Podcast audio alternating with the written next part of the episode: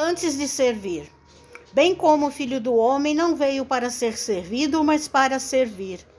Jesus. Mateus 20, 28. Em companhia do espírito de serviço, estaremos sempre bem guardados. A criação inteira nos reafirma esta verdade com clareza absoluta dos reinos inferiores às mais altas esferas, todas as coisas servem ao seu tempo.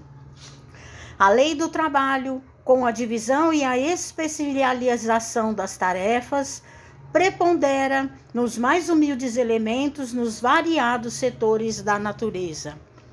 Essa árvore curará enfermidades, aquela outra produzirá frutos. Há pedras que contribuem na construção do lar, outras existem calçando os caminhos.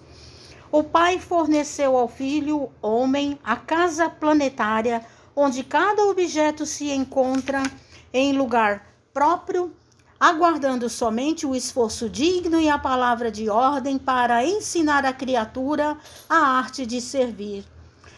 Se lhe foi doada a pólvora destinada à libertação da energia, e se a pólvora permanece utilizada por instrumentos de morte aos semelhantes, isso corre por conta do uso frutuário da moradia terrestre, porque o Supremo Senhor em tudo sugere a prática do bem, objetivando a elevação e o enriquecimento de todos os valores do patrimônio universal.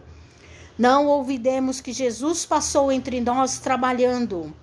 Examinemos a natureza de sua cooperação sacrificial e aprendamos com o Mestre a felicidade de servir santamente. Podes começar hoje mesmo. Uma enxada ou uma caçarola constituem excelentes pontos de início. Se te encontras enfermo de mãos inabilitadas para a colaboração direta, podes principiar mesmo assim, servindo na edificação moral de teus irmãos.